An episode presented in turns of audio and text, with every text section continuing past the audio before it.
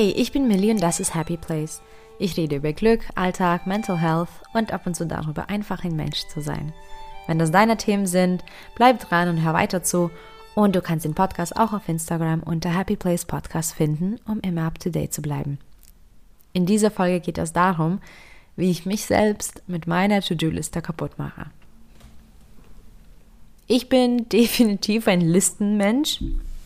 Ich liebe Listen, Einkaufslisten, Aufgabenlisten, Anschaffungslisten, Wünsche, Bücher, die ich gern lesen würde, Länder, die ich gern sehen würde. Ähm, aber auch meine To-Do-Listen, natürlich, sie mache ich wöchentlich, dann breche ich die unter und habe tägliche Listen. Und bei mir geht es noch sogar weiter und ganz oft, vor allem wenn ich wirklich Stress habe und wenn wirklich viel zu tun ist, dann habe ich meine tägliche To-Do-Listen noch in Schritten unterteilt. Und ähm, so weiß ich auch ganz genau, was ich wann machen soll. Ähm, das kommt auch so manchmal im Alltag ähm, auch ähm, ja, zur Verwendung. Ähm, weil zum Beispiel, wenn ich ein großes Essen plane, dann weiß ich auch ganz genau, welche Schritte wann zu tun sind.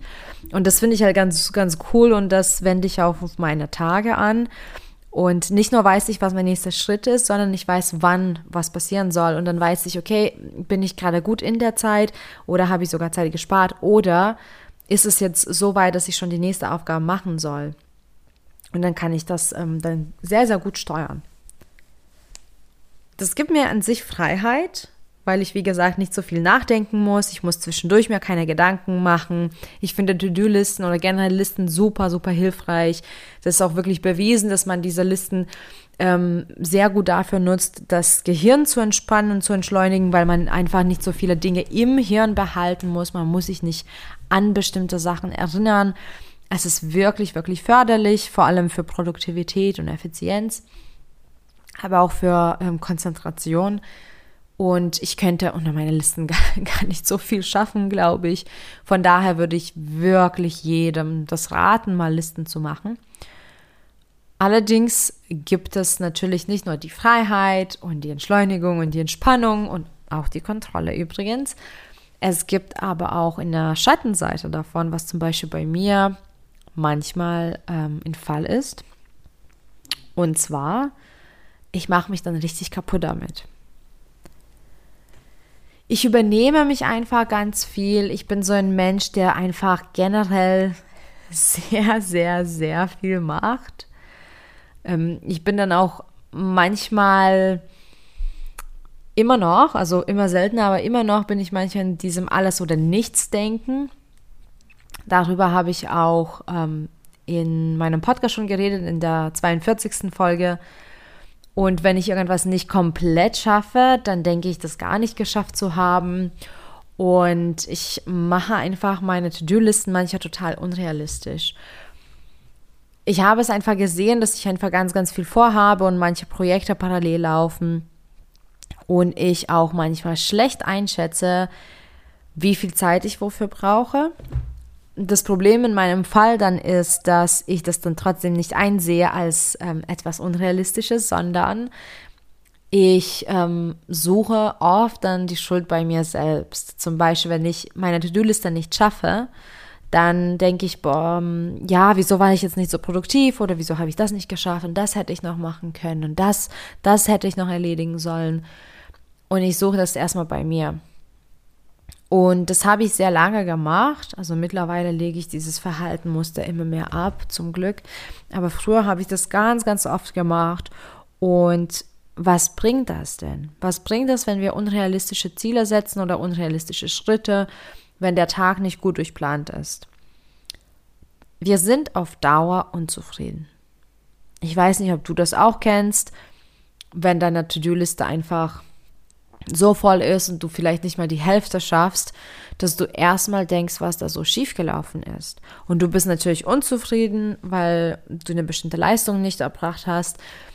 Und das ist dann absolut nicht hilfreich für den nächsten Tag, weil man dann gleich im Mangeldenken ist.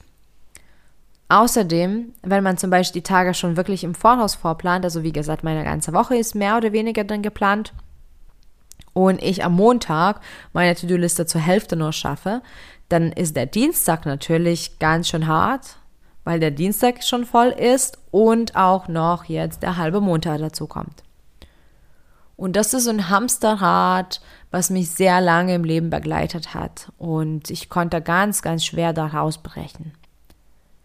Mir hat das einfach geholfen, zu verstehen, dass ich nicht immer genau die gleiche Leistung erbringen kann.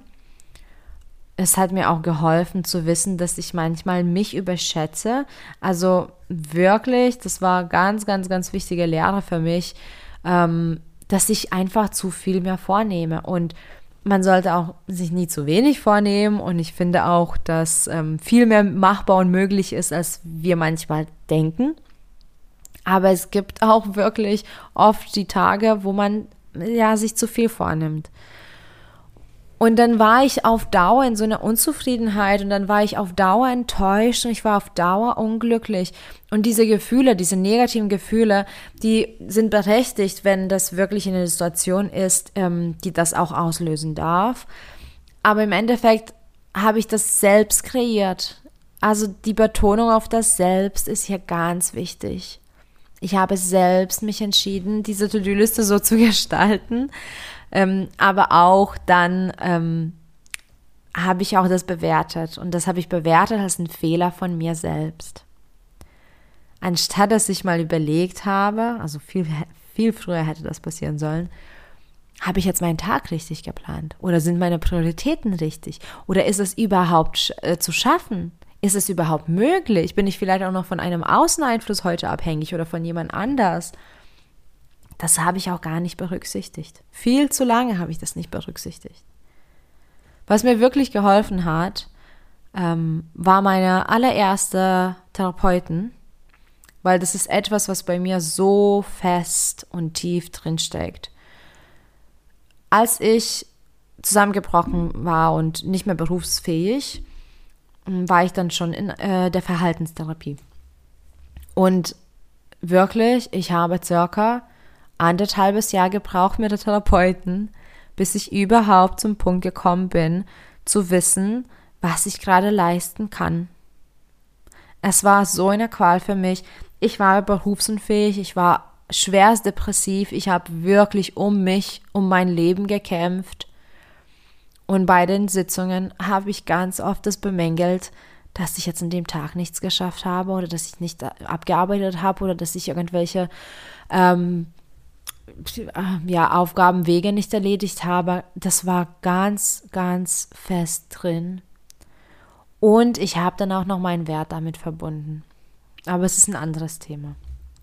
Und die Therapeuten, ähm, also sie hat mir nicht erstmal irgendwie erzählt, dass das alles totaler Unsinn ist, was ich gerade mache. Und es ist gut so, dass sie das so gemacht hat. Sie hat mir aber gleich ein Tool angeboten. Und zwar, ich musste dann wirklich für ein paar Wochen, ich musste mir wirklich ähm, immer aufschreiben, was ich mache. Also das war nicht in der To-Do-Liste für die Zukunft. Das hat, also das habe ich auch ähm, machen dürfen, sozusagen. Aber vor allem musste ich für sie ein Protokoll führen, was ich alles gemacht habe.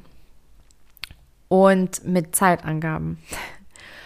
Und dann hat sie mir auch beweisen können, schwarz auf weiß, wie viel ich eigentlich noch gemacht habe, obwohl ich das eigentlich gar nicht leisten durfte, weil ich ja mich erholen sollte. Das war erstmal so für mich so ein, so ein Schock, so ein, so ein Moment, wo ich das ganz nüchtern schwarz auf weiß gesehen habe. Aber dann kam der zweite Schritt und den finde ich so wichtig. Wie gesagt, dass ich mich so kaputt mache, liegt nicht an irgendeiner Aufgabe. Es liegt nicht daran, ähm, dass meine To-Do-Liste zu lang war im Prinzip, also indirekt. Es liegt also auch nicht daran, dass ich ähm, irgendwie bestimmte Dinge schneller oder langsamer erledigen kann. Es liegt absolut in meiner Hand, wie ich das bewerte und wie ich damit umgehe. Ich habe eine Situation, ich bin unzufrieden mit meiner Leistung am Tag und da wähle ich selbst, aus welcher Perspektive schaue ich die ganze Sache an. Und ich habe wieder, äh, wie gesagt, immer im Mangeldenken ähm, gedacht und ich habe mich immer als, ja, schuldig gesehen.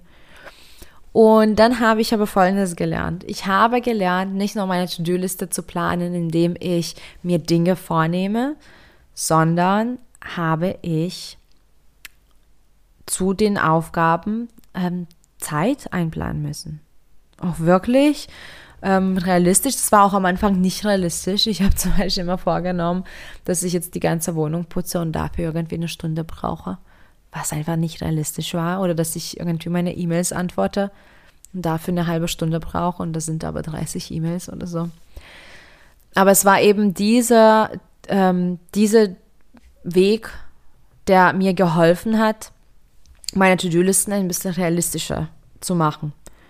Und zwar neben meiner To-Do-Listen, ich habe jetzt immer Zeitangaben und dann plane ich wirklich stundenweise, so ziemlich manchmal auch halbstündig, was ich wann mache. Und das hilft mir total, weil manchmal mache ich sogar so ein Experiment mit mir selbst. Und ähm, ja, schaue ich mir dann immer so, ich mache erstmal die To-Do-Liste, nur mit den Punkten, was ich abarbeiten möchte. Und dann ähm, nehme ich nochmal die Liste und mache die Zeitangaben dazu.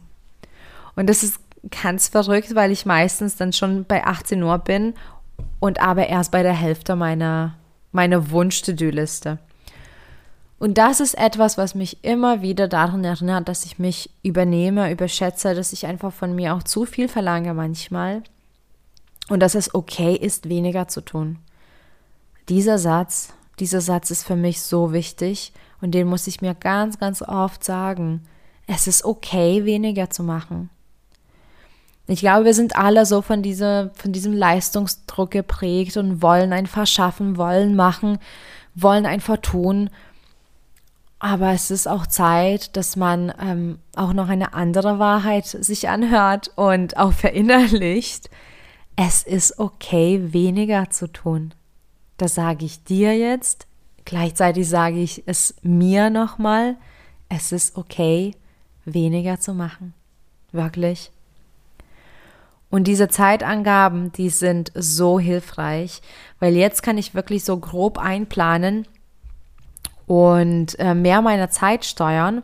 Und manchmal passiert es immer noch, dass ich schneller bin. Das ist natürlich super, weil ich kann dann zwischendurch noch irgendwas machen oder mal auch eine Entspannungspause einräumen oder Sport zwischendurch.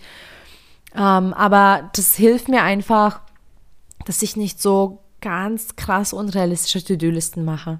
Ich weiß, ich habe so und so viele Stunden zu arbeiten. Ich habe so und so viele Stunden, die ich für mich für Freizeit nehmen möchte, Sport und das plane ich auch wirklich ein.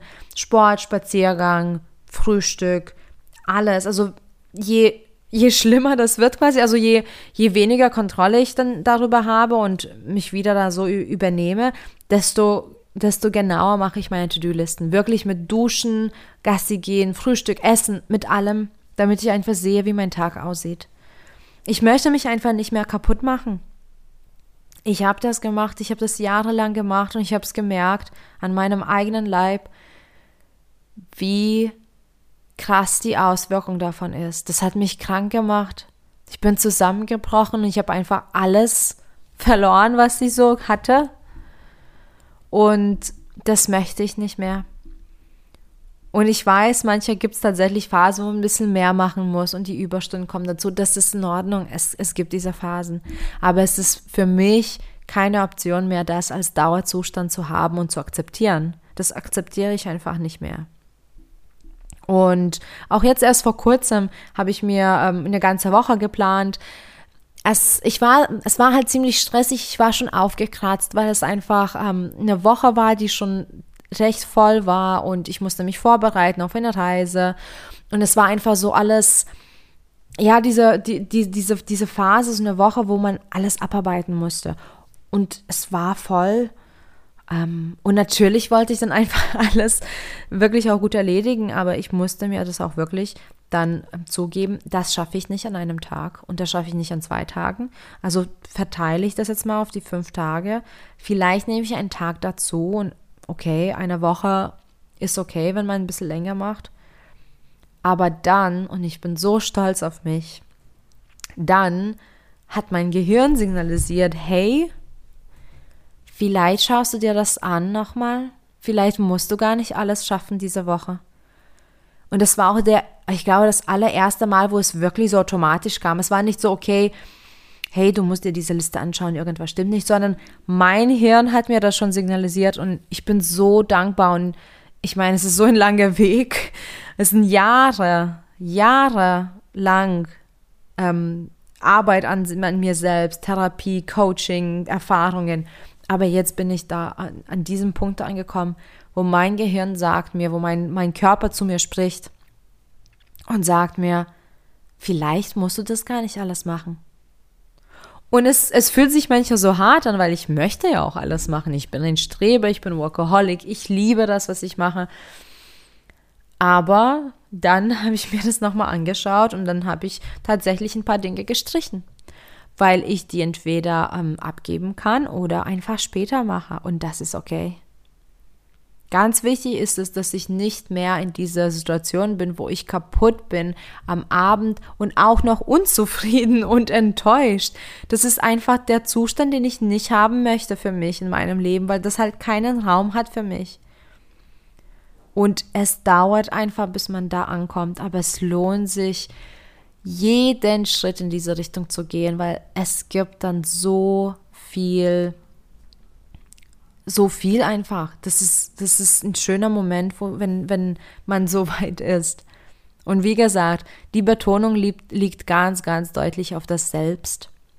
Weil ich bestimme selbst, wie ich das Ganze ausführe. Und jetzt möchte ich selbst bestimmen, dass ich auch weniger machen darf. Und dabei meine ich noch nicht mal weniger als sonst, es ist nicht so, dass ich generell weniger mache, sondern ich möchte nicht zu viel machen, weil das geht nicht und das macht mich krank. Und ich möchte einfach das machen, was realistisch ist für mich. Und das gehört jetzt zu meiner Lebensqualität. Das, was realistisch ist, das, was in, den, in, die, in der Zeit passt, in der ich wach bin, in der ich arbeiten kann, dass es einfach mich nicht überfordert und auf Dauer nicht mehr krank macht. Das ist für mich wichtig.